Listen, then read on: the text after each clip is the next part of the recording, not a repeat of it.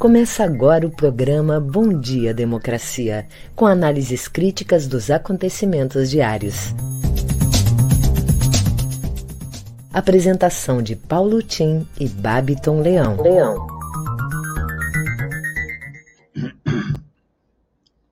Bom dia, democracia. Bom dia, democratas de todos os quadrantes do Brasil. Bom dia, companheiros que nos seguem. Bom dia, colegas de trabalho e nosso convidado de hoje, Douglas. Bem, oito horas em Brasília, do dia 13 de setembro, uma segunda-feira, já o tempo melhorando bastante, vamos como que pré-anunciando a primavera, né? E não tem uma boa primavera os jovens desse país. Vocês sabiam que dos jovens com idade de cursar ensino médio no Brasil, na Europa tem 53% deles na escola. Tem na Europa 95% deles na escola. No Brasil, apenas 53%, praticamente só metade. Entenderam a diferença? Por isso que, claro, as oportunidades que se abrem lá são maiores do que as que se abrem aqui, e isso vale para nós, como vale para vários países do terceiro mundo, e por isso eles procuram a Europa em busca de uma realização social que não tem nos seus países. Aqui no Brasil, esse fenômeno é conhecido como o drama dos nenéns cerca de 15% dos jovens entre 16 e 24 anos fazem parte dessa geração. A maioria se acomodam com o estilo de vida que levam ou que estão relacionados e acabam desembocando em atividades ilegais. Claro, e as mulheres num problema que é a da maternidade precoce. Em pesquisas feitas, esses jovens demonstram desinteresse para voltar a frequentar a história, a escola ou procurar um trabalho.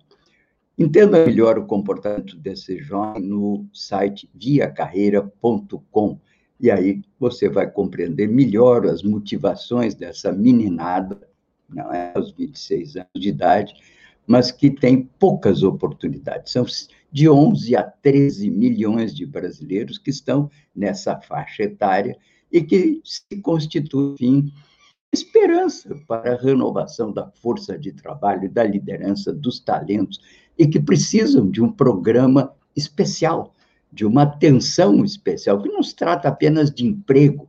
Às vezes aparece um programa, como o esdrúxulo programa que queriam agora é, abrir no governo federal, e em boa hora foi eliminado aí pelo Senado Federal, que era uma uma, uma, uma verdade, era uma tentativa de burlar a legislação trabalhista. O que os jovens, esses jovens do Enem, precisam um programa completo, um programa de estímulo à sua formação profissional, à sua integração na sociedade, abertura a atividades culturais e esportivas. Isso é o que precisa. E não basta um programa na esfera federal. Temos aqui falado muito que Durante muito tempo, o Brasil se acostumou com essa centralização de determinados assuntos na esfera federal, principalmente emprego. Hoje em dia não dá mais. É importante que as prefeituras, as administrações municipais se voltem para atenção específica a determinadas camadas da população. Em primeiro lugar, a camada vulnerável são os mais pobres, de uma maneira geral. Depois tem os mais pobres que são negros, tem os mais pobres que são mulheres, tem a juventude, que é o caso dos neném. Há que ter dentro das prefeituras programas e instituições e gente qualificada para tratar desse problema. Bem, esse é o assunto que eu queria abrir hoje para chamar atenção.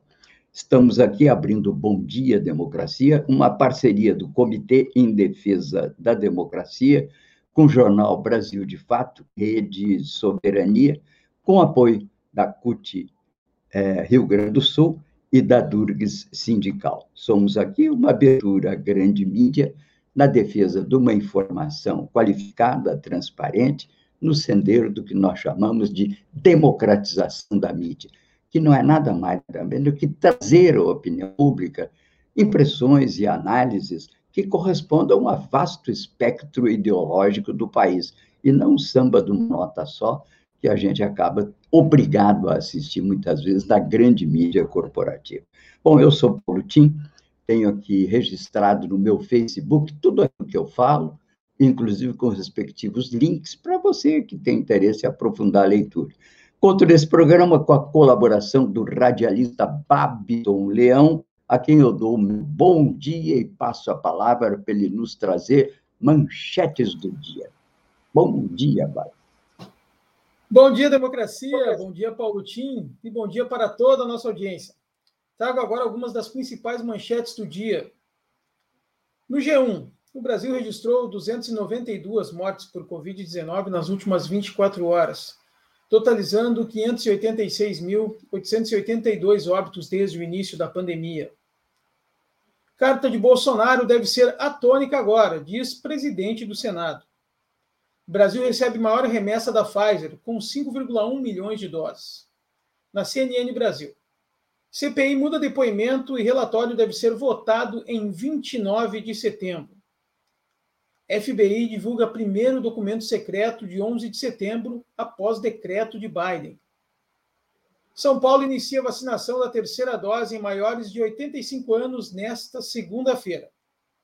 Atrasar a segunda dose da vacina não interfere na resposta imune, diz pesquisadora. No Estadão, oposição rachada esvazia manifestações a favor do impeachment de Bolsonaro. Barroso volta a defender o voto eletrônico e evita comentar ataques do presidente da República. Para privatizar a Eletrobras, Bolsonaro cria nova estatal no setor de energia. População completamente imunizada contra a Covid chega a 34,3% no Brasil. Jornal Brasil de Fato. MST recebe Prêmio Internacional de Direitos Humanos na Espanha. Próximo ato contra Bolsonaro, convocado pela esquerda, deve ocorrer após fim da CPI da Covid. No nosso programa de hoje teremos a participação do coordenador geral da FETRAF RS, Douglas Sessi. Douglas esteve sexta-feira conosco, mas o sinal estava muito ruim, então ele volta hoje para a gente poder conversar, enfim, sobre a resistência da agricultura familiar. Em seguida, eu volto com o boletim coronavírus trazendo a situação do Estado. Com você, Paulo Tim. Ok, importante destacar o papel especial que teve a agricultura aqui na Spinter e, inclusive, destacar que ela tem sido muito, os estantes têm sido muito visitados. Vamos ver o que, que o Douglas nos diz daqui a pouco. Aqui um resumo das principais notícias do dia, já antecipadas nessas manchetes. Talibã em foco, análises e fatos. Jornalista brasileira em Cabul, gaúcha, aliás, conta o dia a dia do novo governo do Talibã, sobre o qual repousam muitas expectativas, dúvidas, incertezas, enfim. Mas uma análise, que é uma tentativa do Portal Vermelho, que é uma tentativa diz o autor é, de interpretação marxista, insiste que o Talibã não é uma organização terrorista. Importante, leio. Agente da Anvisa, que invadiu o campo durante Brasil e Argentina, em São Paulo, fala sobre pressão e missão. Atenção para o golpe da maquininha. Isso está no G1 hoje. Cuidado com essas maquinetas. Bom, manifestações. As manifestações do MBL vem para a rua contra o governo Bolsonaro, dividem a esquerda. Ciro Gomes, Amoedo, Dória, Leite e PCdoB participaram. Lula foi hostilizado. E Zé Dirceu diz que Bolsonaro acabou. Bolsonaro e Adélia. Vejam também no portal 247 a faqueada, entre aspas, com K. A história da faca, né? uma faqueada no coração do Brasil. Lança um novo documentário que eu deixo para vocês hoje aqui o link. E o enigma da urina preta, quatro casos já no Pará. Peixes ou peixe podem ser a origem do mal. E também compreenda o que é a estagflação, que é um perigo real e imediato que está tomando conta da economia do Brasil, que é a estagnação, paralisação, a economia não deslancha, não retoma, e, ao mesmo tempo, é acompanhada de inflação, o que mostra que, na verdade, não há uma explosão de demanda, que é normalmente aquilo que leva ao diagnóstico de inflação e necessidade de aumento de juros para cumprir essa pressão de demanda. No caso do Brasil, a inflação tem outras raízes. Bem, veja também e saiba dos 140 concursos em andamento no Brasil, públicos, e também a velha carta do Bolsonaro, né? Muitos falam que essa carta como o Zé Disseu, né, que diz que Bolsonaro acabou. Essa carta é uma carta testamento já do mito, que está perdendo, claro, em função da sua derrota, está perdendo muitos dos seus mais ferrenhos seguidores. Parcela da massa de desiludidos, decepcionada com Bolsonaro, continua à procura de um mito, um salvador da pátria, um sassamutema, e que normalmente recai sobre essas figuras demagógicas que já preocupavam os velhos inventores da democracia na Grécia, que viam na demagogia um dos pecados, um dos vícios e dos problemas da democracia, e por isso lá inventaram a ditadura, por incrível que pareça. Eles já tinham previsto, e tinha a figura do ditador como saneadora desse processo demagógico mas o ditador tinha regras. Ele era, era não podia ficar muito tempo, ele tinha um período de tempo e várias regras que acompanhavam o desempenho do ditador. Já os nossos, quando sentam na cadeira, ficar décadas, quando não ficam, se pudessem, ficavam 100 anos. Sabemos bem o que foi Portugal, o que foi o Pinochet, o que foi Franco, e sabemos muito bem o dia que durou 21 anos no Brasil com a ditadura militar. Bem, se Bolsonaro não conseguir vestir a tal de fantasia antissistêmica com a qual ele disputou as eleições e ainda tenta conquistar adeptos, a massa vai encontrar outro mito. É um fenômeno no Brasil, até pela, em primeiro lugar, pela explosão demográfica que nós tivemos entre os anos 1970 e 2000, passamos de 90 milhões em ação para frente, lembra? Passamos para 200 milhões no ano 2000. Foram 30 anos, a nossa população praticamente dobrou mais um pouquinho. Concentrou-se desordenadamente nas cidades, uma população sem vivência democrática anterior, sem oportunidade de se inserir na sociedade por meio do trabalho, da educação, e, naturalmente, ela está à deriva nessas grandes é, metrópoles brasileiras, e nesse processo ela acaba procurando essas figuras que são salvadoras da pátria, que para eles aparecem como uma tábua de salvação no oceano de miséria e desamparo em que eles se encontram. Collor já foi parte desse processo, já foi beneficiário desse processo. E agora, claro, eles continuarão procurando esse Sassá tema capaz de salvá-los. Bem, essas são as principais notícias. Eu gostaria, ainda tem um minutinho, queria mostrar para vocês as principais manchetes do dia. O Babton já nos trouxe aqui as principais manchetes do dia, mas eu sempre destaco aqui as manchetes dos principais jornais. Capa de Globo.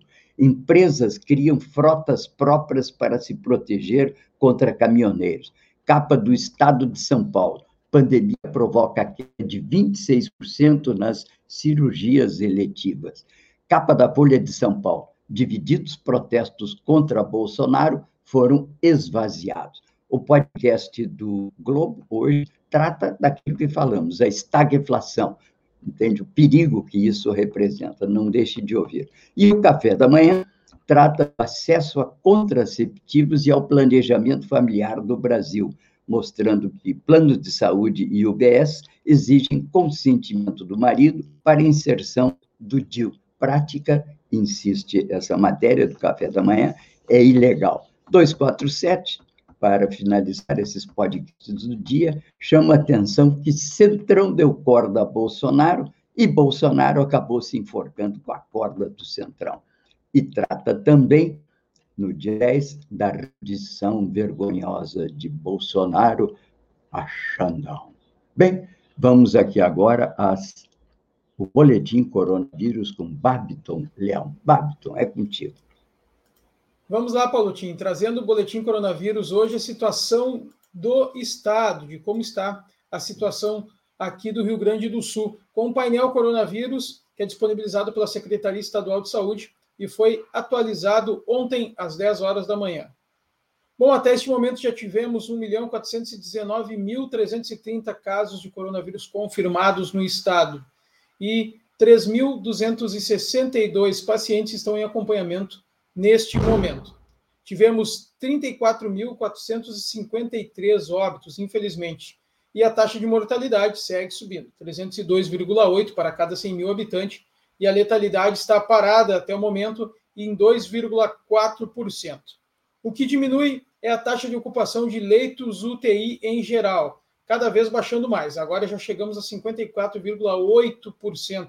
Então, cada vez diminuindo mais, isso é uma notícia muito, muito importante Lembrando, obviamente, que a pandemia ainda não acabou, mas esses são os resultados das vacinas, né, Paulo Tim? Então, cada vez o pessoal estando mais vacinado, esse número vai diminuir mais e a gente pode sonhar com, uma, com um novo normal cada vez, uh, cada vez mais a gente pode sonhar com isso, porque as vacinas estão fazendo efeito e estão chegando já numa fase final, pelo menos da primeira dose. Esperamos então que esses números ainda melhorem. Em seguida, eu volto com as notícias locais. É com você, Paulo Tim. É isso. No plano nacional, neste domingo, chegamos ao quinto dia, média móvel de mortes abaixo de 500. Foram 473 óbitos por Covid esse domingo. E cinco estados não registraram, felizmente, nenhuma morte. O país contabiliza 586.882 óbitos estamos caminhando para os 600 mil óbitos, provavelmente até o final do mês que vem. E, no total, temos 21 milhões de brasileiros que foram infectados, contaminados. Já temos 34,3% da população com vacinação completa e a primeira dose foi aplicada em 138 milhões. Ou seja, a vacina ela avançou desde que começamos a encarar com seriedade essa matéria, principalmente depois da instalação da CPI, que começou a evidenciar a amarração que estava havendo em razão de interesses oblíquos, oblíquos para a compra dessas vacinas. Entre elas, uma ideia de que poderia haver uma solução milagrosa com o elixir da longa vida, inventado pelos autoridade de tudo, todos sabem. Bem, 34,3% é, imunizados em duas doses ainda é um número relativo baixo. Nós temos que chegar, no mínimo, a 60%, o ideal seria 70% da população vacinada, para que ficássemos tranquilos, pudéssemos abrir a primavera e iniciar o verão com maior segurança para abertura de estádios, desenvolvimento do turismo, tomada de férias, festas de fim de ano. Há que acelerar. Ontem chegaram 5 milhões de doses da Pfizer, elas deverão alimentar a terceira dose para os grupos de mais idade e certamente contribuir também para acelerar a imunização. Tem faltado vacina no Rio de Janeiro e em algumas cidades brasileiras. Bem, esse é um cenário preocupante e nós ficamos de olho nisso, né? Sobre aquele assunto que foi o assunto do jogo Brasil e Argentina, novas informações, vamos chamar ao público, né? E o Fantástico da Globo traz um vídeo interessante na sua matéria de ontem, mostrando como o Yunis Batista, que é agente da Visa, sofreu pressão e procurou cumprir a sua missão dentro dos seus das suas atribuições. Né? Esse é um assunto que, naturalmente, ainda preocupa e ainda tensiona, sobretudo os que gostam do futebol, né? As manifestações pelo país, né? Cidades, várias cidades tiveram protestos modestos, né? Atribui-se uma divisão da esquerda, uma perda de dinamismo e presença nessas é, manifestações ontem. Mas 14 capitais e o Distrito Federal manifestaram essas manifestações. O ato contra Bolsonaro em São Paulo uniu vários candidatos da terceira via. Né? Aí tenta, sobretudo, Ciro Gomes aproximar-se desse campo, que seria um campo mais centrista, na tentativa de encorpar a sua candidatura. Afirma ele que Bolsonaro já era e que vai haver, na verdade, um segundo turno entre ele e o Lula. Daí porque ele marca uma posição que é uma posição crítica, Lula tentando captar esses votos mais ao centro liberal, de forma a já poder se cacifar para o segundo turno no futuro. A manifestação foi convocada pelo MBL o Vem para a Rua, que foram movimentos que se, se insinuaram, apareceram no Brasil por ocasião do impeachment da ex-presidente Dilma. Próximo ato contra Bolsonaro, convocado pela esquerda, deverá ocorrer após o fim da Covid, embora alguns já anunciem o dia 2 de outubro como esse possível dia. A mobilização ganharia força com o relatório da CPI, que deve imputar crime de responsabilidade ao presidente na gestão da pandemia. Enquanto isso, a economia claudica. A economia brasileira não está retomando aquilo que o Paulo Guedes queria, que era a retomada em pum, pum. Não está. Está se arrastando, na verdade, sem voltar aos níveis que já tínhamos nos anos, que eram nos anos de 2015.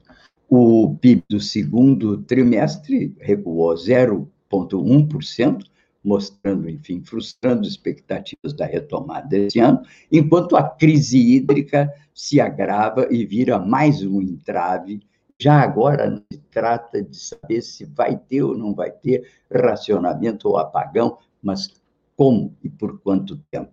A crise institucional, com o golpismo se insinuando nas ações e falas de Bolsonaro, é um outro fator que retrai investimentos internacionais, cria um clima de instabilidade e de afastamento, inclusive de lideranças empresariais que até sublinhavam o apoio a Bolsonaro e que agora vão gradativamente se afastando. O desemprego recuou no segundo trimestre, mas o rendimento médio, é que define enfim, a massa salarial dos trabalhadores, caiu 6,6% na comparação anual. É a estagnação do consumo das famílias que influenciou o recuo do PIB.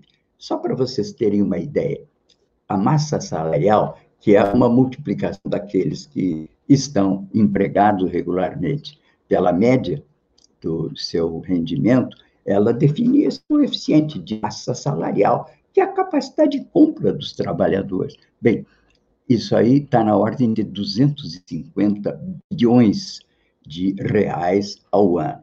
Ora, compare isso, que é o valor de quase 100 milhões de pessoas empregadas, né? Agora, compare isso com o rendimento dos juros, nós temos no Brasil cerca de 10 trilhões de juros aplicados a uma média de 30% ao ano, nas mãos de pouca gente. Vai dizer, ah, não, meu parente tem obrigação de tesouro, o outro tem ações na Petrobras. Isso não pesa nada, isso é um farelo. 85%, 90% está concentrado em 200 famílias, que são as famílias mais ricas do Brasil, e ganham ao 30% dos 10 trilhões de reais que eles têm aplicado. Compram títulos do governo, aplicam na Bolsa, crédito direto ao consumidor, que é o que leva a esse endividamento e a picha suja na casa por mais de 60 milhões de brasileiros. Bem, esse é o problema da economia brasileira, rastejando por insuficiência dos salários, a inflação comendo por dentro, e é isso que nos mata, nos agonia. Bem, vamos para as notícias locais com o comandante Babiton, o leão das notícias locais. Vamos lá, Babiton. Vamos lá, Paulotinho. Trazendo aqui as notícias locais do matinal. Controverso no Código de Ética da Prefeitura volta à pauta esta semana. Documento que vem causando controvérsia entre a Prefeitura de Porto Alegre e os funcionários, o novo Código de Ética apresentado aos servidores públicos da capital deve gerar mais discussão nesta semana, quando venceria o prazo inicial para que os servidores o assinassem. Porém, após protestos de entidades trabalhistas, a nova data limite deve ser estendida por mais 30 dias, segundo antecipou a reportagem do Matinal Gustavo Ferenci, secretário municipal da Transparência e Controladoria.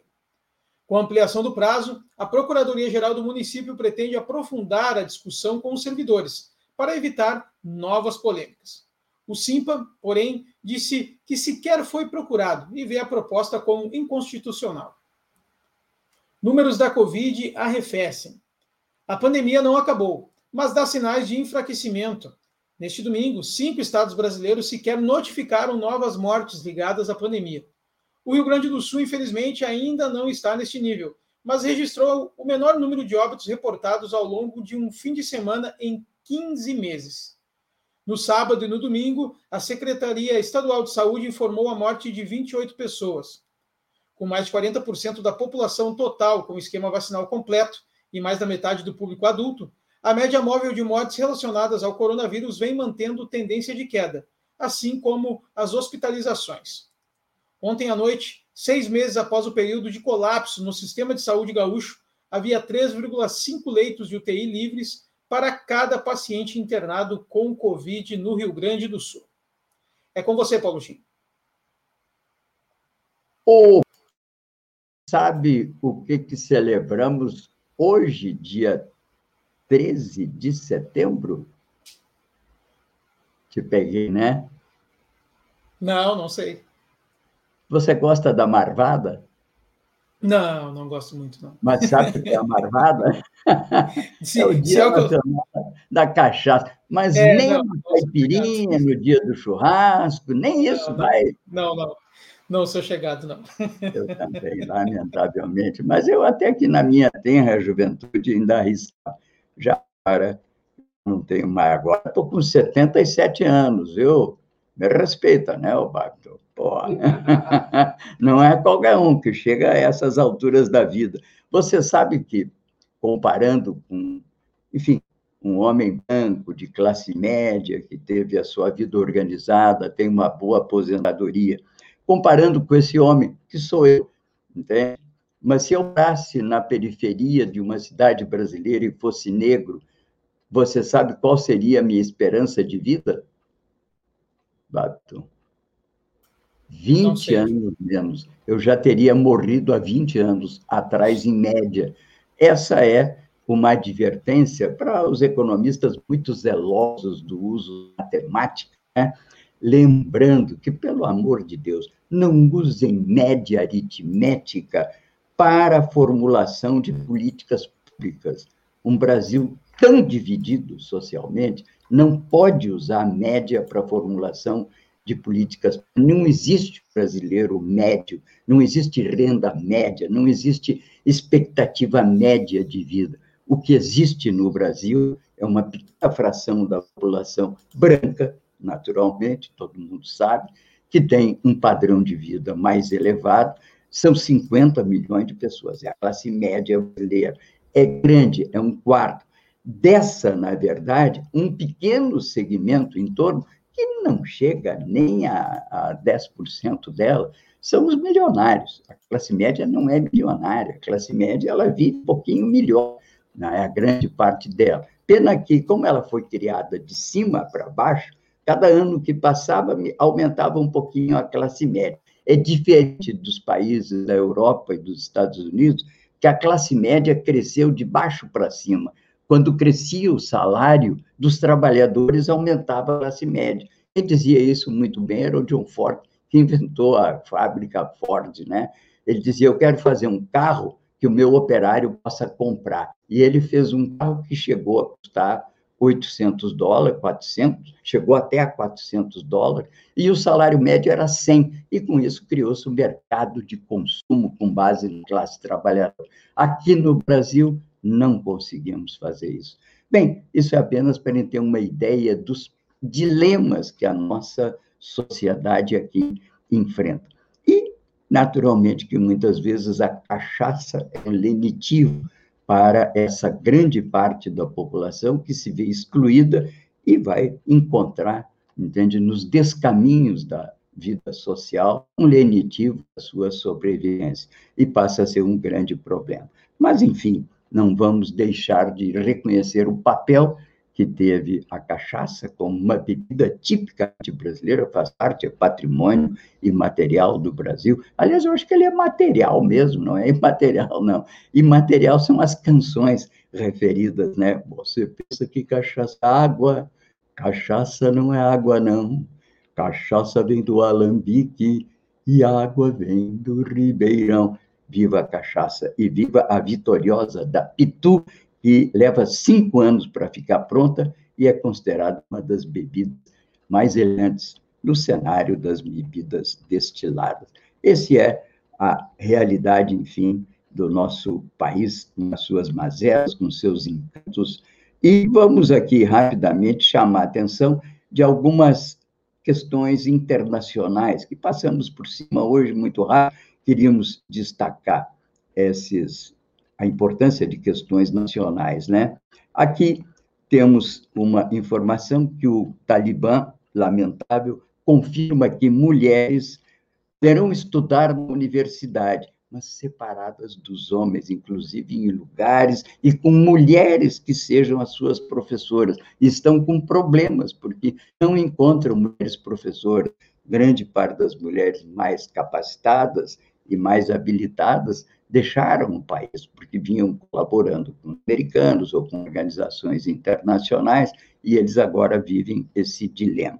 É muito simples, é tentar avançar dentro desse, de uma agenda de maior liberação para a ação das mulheres na sociedade afegã. Não é fácil, não é um problema apenas do Talibã, mas de uma cultura patriarcal tribal que tem sobretudo no campo, tem raízes centenárias. Ainda assim, é lamentável esse processo. Mas Legene Miran, no Jornal Vermelho, nos traz uma matéria hoje que é uma análise mais profunda sobre a natureza e perspectivas do Talibã lá no Afeganistão. Diz ele, nesse novo ensaio, sigo ainda no tema, mas procuro desenvolver uma análise marxista sobre o que está lá correndo procuro definir coisas, fatos, fenômenos, como esclarecer termos e palavras usadas pela mídia que tem o claro intuito de confundir e penetra em consciências incautas, mesmo no âmbito da nossa própria esquerda. Por meio de bons vídeos no YouTube, ele acompanha isso tudo, é, é, são as suas fontes, e também alguns sites especializados que ele aqui deixa à disposição. Apenas para registro, como ele disse, tanto em artigos publicados quanto em minhas dezenas de entrevistas ao canais de streaming é, sobre essa matéria, o, esse novo ensaio ele procura lançar alguma luz sobre as perspectivas do Talibã. E ele destaca né, que o Talibã não é, nem nunca foi um grupo terrorista. Terroristas, diz ele, são a Al-Qaeda e o Estado Islâmico. Segundo ponto, os talibãs não foram fundados pela CIA. A Al-Qaeda, surgida em 88, tem ajuda essa agência de espionagem, a CIA. Terceiro, os talibãs não são plantadores de papoula, planta da qual se faz o ópio e heroína. Eles proibiram o plantio em 2000, quando ainda estavam no poder. E assim, como uma série de outras informações esclarecedoras, o Legene nos traz aqui uma avaliação do que é o Talibã.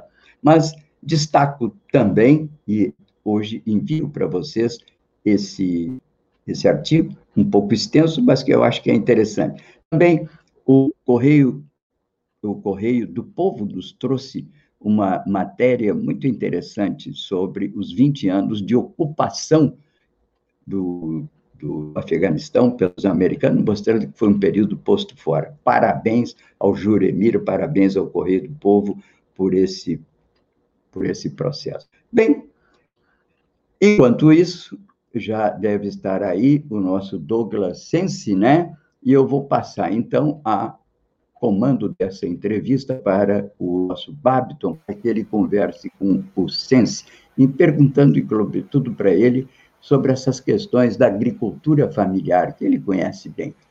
Vamos lá, Babiton. Vamos lá, então, Tim. Vamos agora receber o coordenador-geral do FETAF-RS, Douglas Cesse. Ele vem conversar conosco sobre a resistência da agricultura familiar. Bom dia, Douglas. Tudo bem? Bom dia, Barton. Bom dia a todos os ouvintes que nos acompanham. Uma satisfação poder estar aqui com vocês fazer essa conversa. Então, Douglas, nós tivemos o, tentamos o contato na sexta-feira passada, né? Pois teve reunião na Expo Inter sobre essa pauta tão importante. Então, queria que você explanasse um pouco ela aqui para os ouvintes do Bom Dia Democracia que querem saber mais sobre esse assunto tão importante. Por favor. Bem, Bem, e ouvintes, nós, há algum tempo já os agricultores têm tido um conjunto de dificuldades, né? Para além da pandemia, que dificulta a comercialização de muitos segmentos da agricultura familiar, né? Como nas feiras, as vendas de porta em casa, ou mesmo aqueles que recebiam os consumidores nas suas propriedades, né? Nós vivenciamos na agricultura nos últimos duas, nas últimas duas safras, é, duas grandes grandes estiagens no Rio Grande do Sul. Levaram mais de 300 municípios a decretar a situação de emergência por conta disso. Se não bastasse, no último período a gente tem enfrentado ação muito significativa no custo de produção, o que tem inviabilizado diversas atividades que produzem para o mercado interno e são as que produzem alimento. Esses produtos acompanham o mercado internacional, né, é, os, os, produtos que eu digo, os que a gente consome, né, os insumos necessários para a O mercado internacional está em alta, se organizou para vacinar a população, sair da crise antes, isso gerou uma demanda e o Brasil tem vendido, sim, seus produtos para o mundo, né? Mas quando a gente se depara com a realidade nacional, né, a gente tem um público com dificuldade de é, adquirir os produtos e o agricultor se, se vê entre é, um dilema, né, que é de um custo alto de produção, a dificuldade é de passar esse custo para é, compor. E diante desse contexto, nós, desde o início do ano, né, e não foi diferente nos anos anteriores, viemos pautando o governo do Estado, o para buscar algum auxílio para ajudar os agricultores a enfrentar essas dificuldades.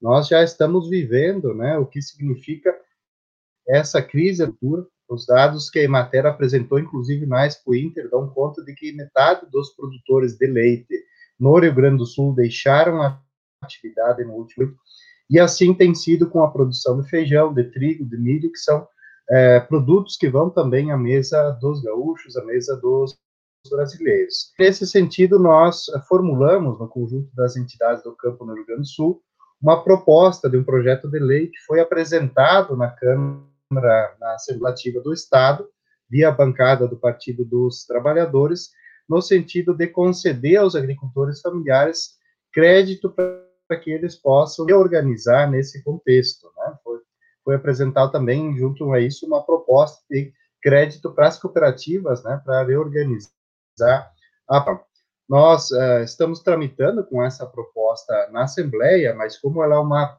proposta que nasce dentro da Assembleia, ela tem um trâmite mais longo do que seria se o governo do Estado, o Executivo, encaminhasse essa proposta. Então, estamos negociando também com o Executivo para que ele adote esse projeto, encaminhar é, a partir dos seus meios também essa proposta. Mas a discussão está bastante lenta. O governo do estado demorou para nos receber, faz uns 10 dias que recebeu pela primeira vez. Tivemos uma audiência na Expo Inter, um pequeno passo, né, segundo o governo do estado, já acabou o legal para poder ajudar o agricultor, mas a gente sabe que a lei ela ajuda o Estado, é uma necessidade do Estado trabalhar dentro da lei para realizar seus investimentos. O que nós precisamos, o que o agricultor precisa, é de recursos, é de investimento, né? Então, essa notícia ainda não chegou para a familiar. A gente tem é, negociado com o Estado, ficamos de fazer mais uma conversa na semana do dia 22, de 22 a 24, e, e esperamos seizar né, o governo do Estado sobre essa questão, mas também a sociedade. Eu digo sempre de que a responsabilidade da, da produção deles é uma responsabilidade da agricultura familiar.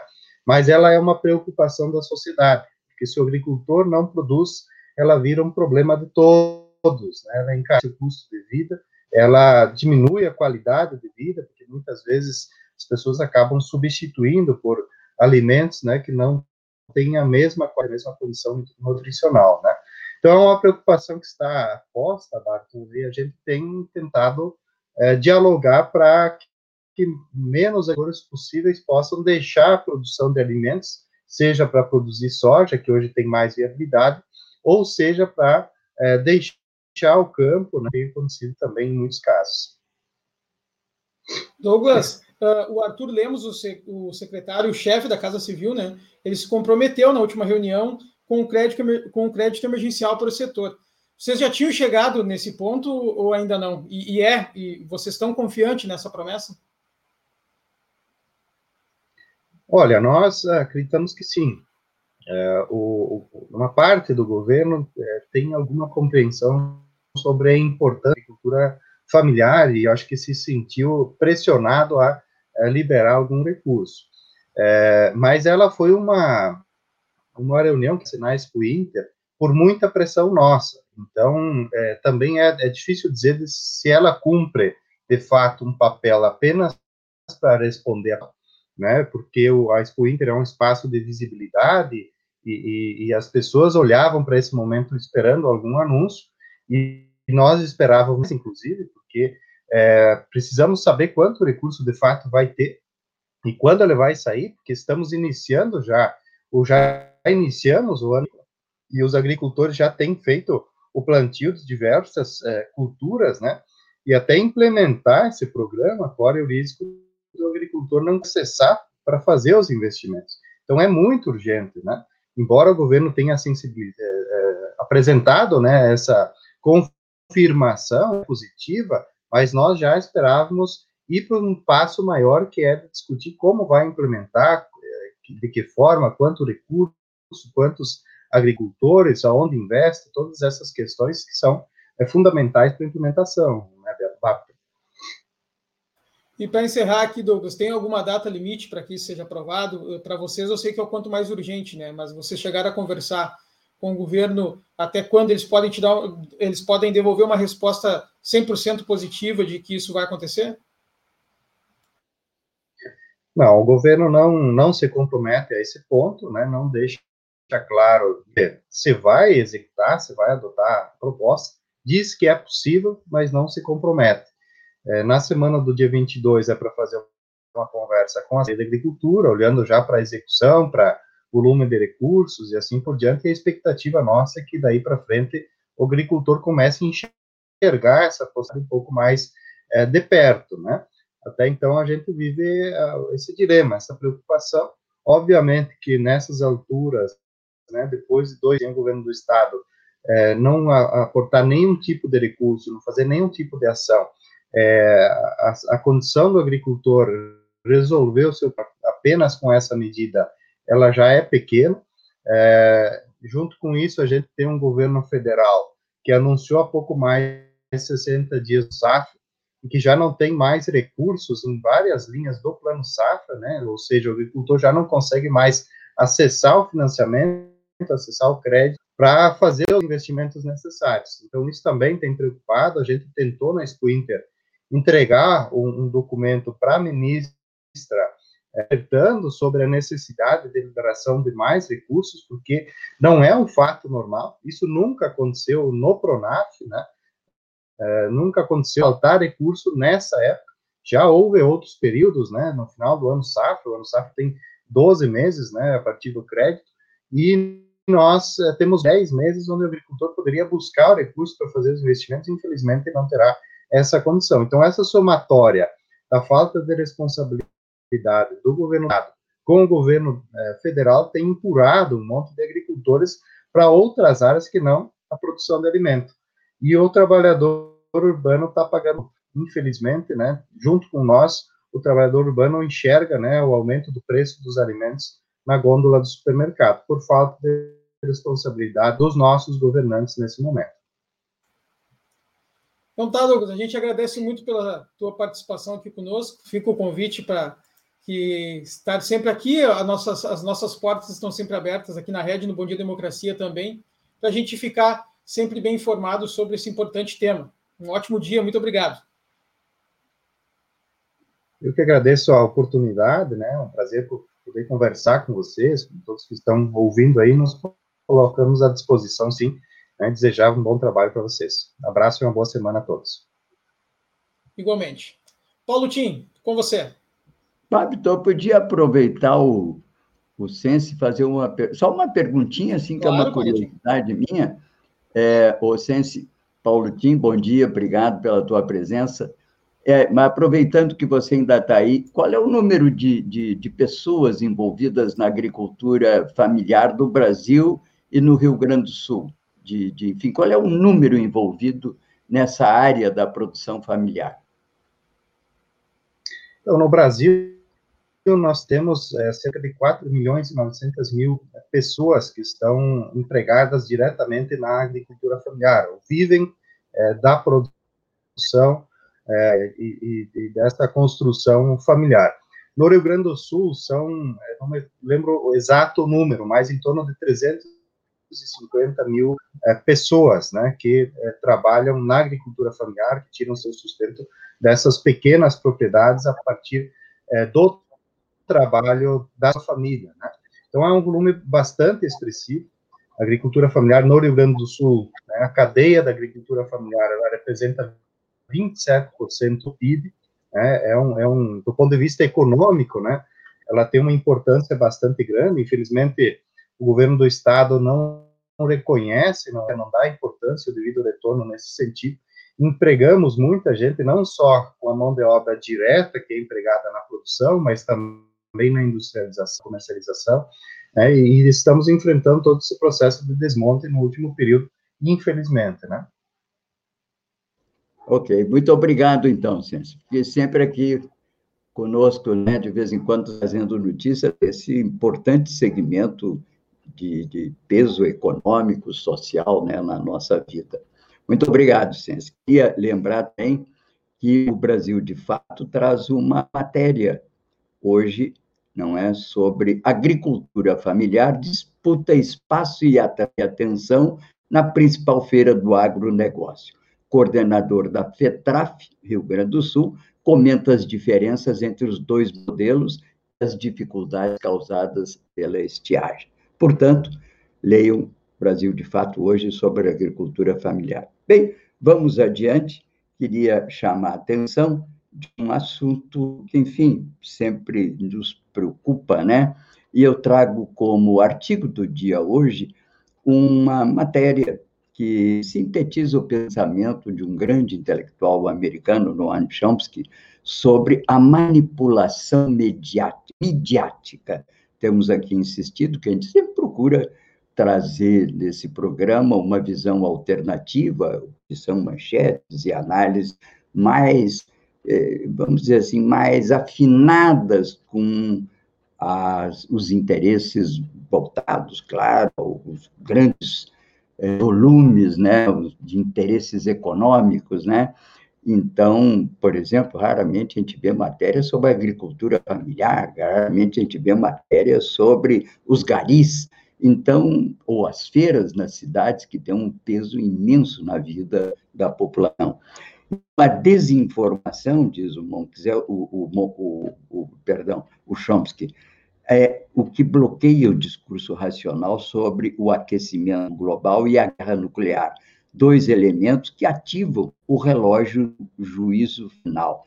Para lembrar que para mudar o mundo, primeiro é preciso mudar os meios de comunicação, vem essa relação de preocupações, né? Queria lembrar que esse assunto está lá desde a época do Platão, a história do mito da caverna, lembra? aquele cara que sai, e dentro de uma caverna, todo mundo só via uma restiazinha de luz, imagens projetadas na parede. Um dia ele sai e vê o sol, vê as plantas, vê o mundo como, enfim, com outros olhos.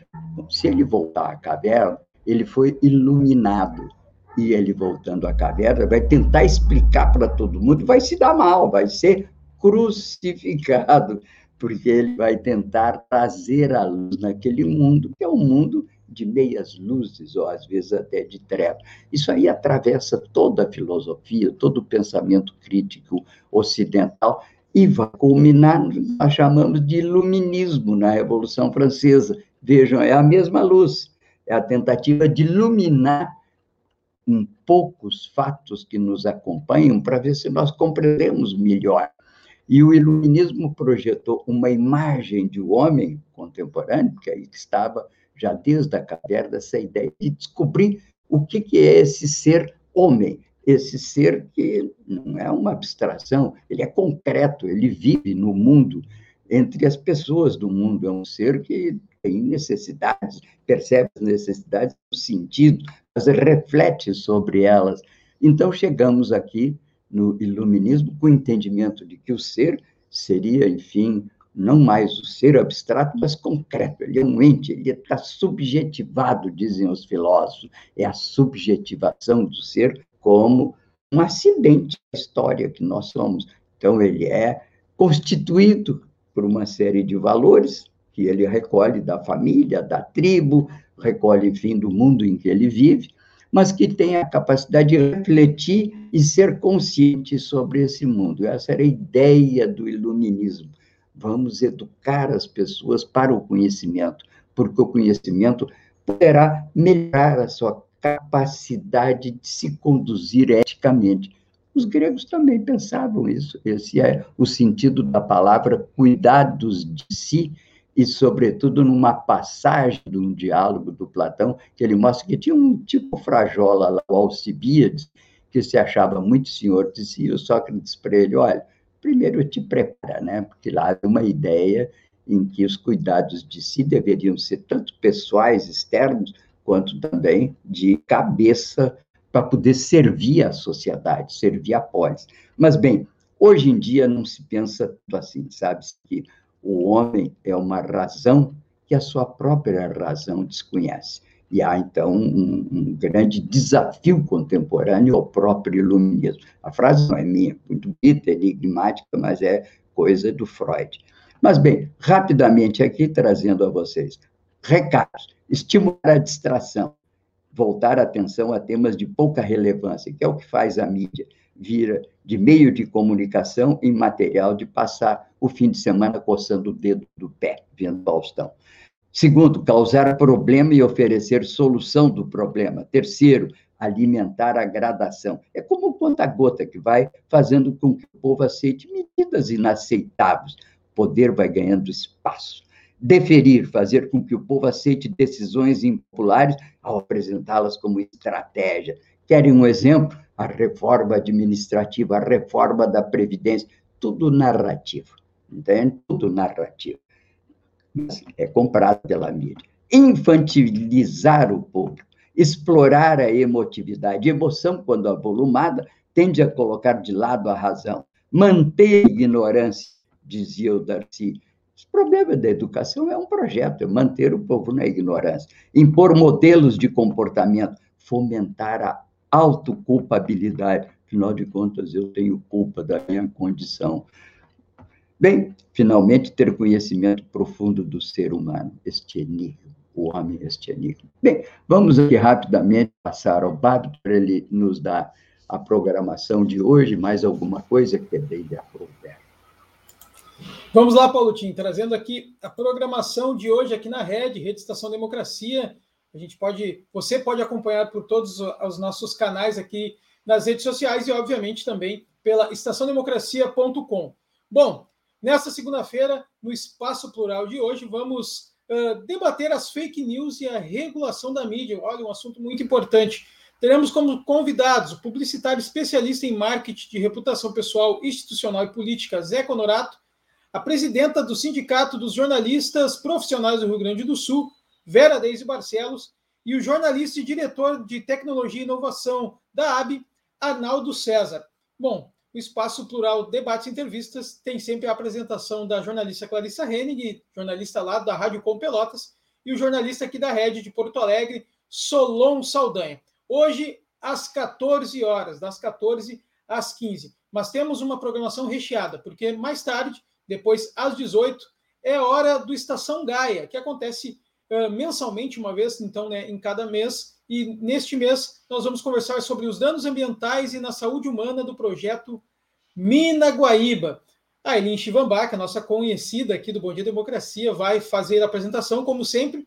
Os colaboradores serão a socióloga, que foi pesquisadora da FEE, e economista Ana Oliveira, o especialista em gestão pública e mestrando em desenvolvimento regional, Alonso Coelho, e o convidado especial deste mês será o geólogo, professor e doutor do Instituto de Geociências da URGS, o Aldo Menegatti. Hoje, então, às 18 horas, o Estação Gaia. E, obviamente, depois do Estação Gaia, que acontece das 18 às 19, teremos todas as segundas-feiras, a gente tem aqui o Farol Literário. O Farol Literário, que é um programa de incentivo às letras promovido pela Casa do Poeta Brasileiro e Casa do Poeta Latino-Americano. O Farol Literário tem a apresentação do Paulo Tim e ele é realizado pela Casa do Poeta do Vale do Mampituba, todas as segundas-feiras às 19 horas, aqui nas nossas redes. Então você tem um encontro, além da manhã, o um encontro à noite também com o Paulo Tim. Então fico por aqui, bom dia democracia. Se liguem nas nossas programações, curtam, compartilham e também assinem os, o, o, canal da Red, né? Ativem o sininho. E é isso aí. Muito obrigado. É com você, Paulo Tim.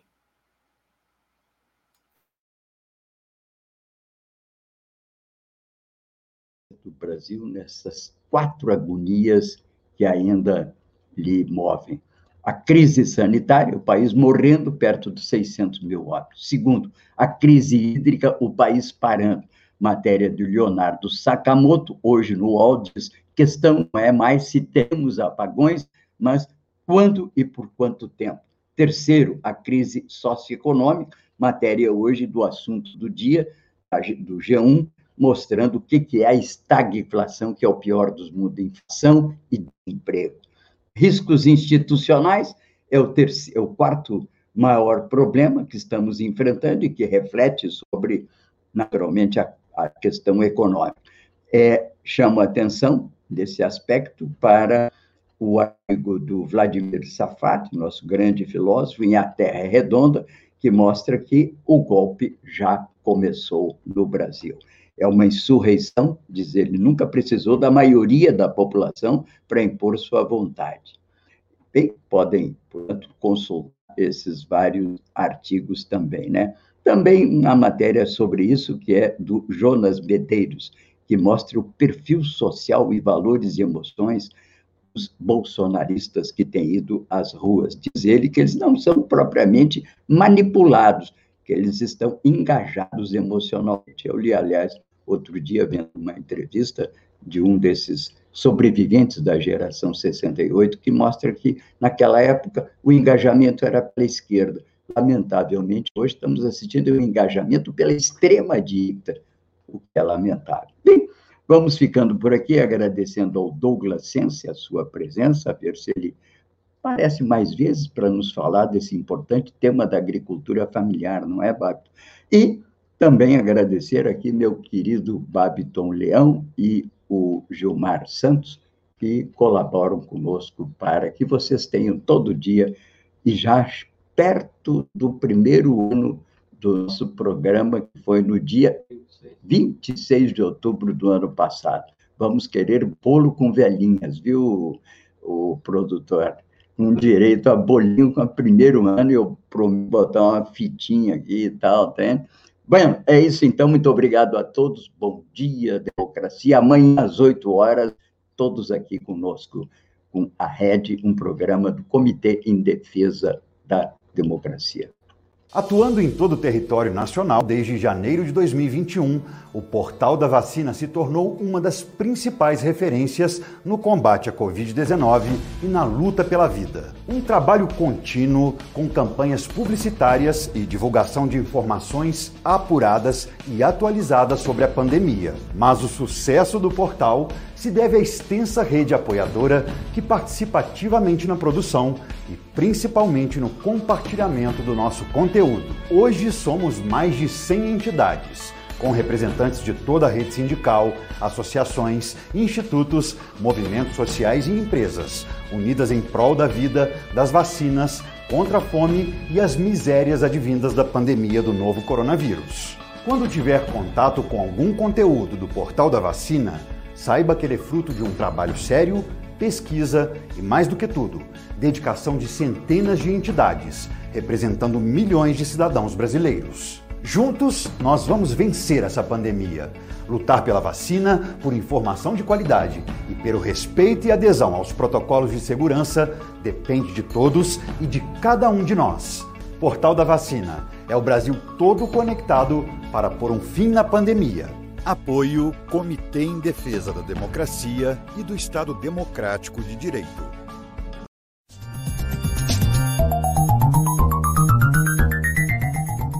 Este foi o programa Bom Dia Democracia.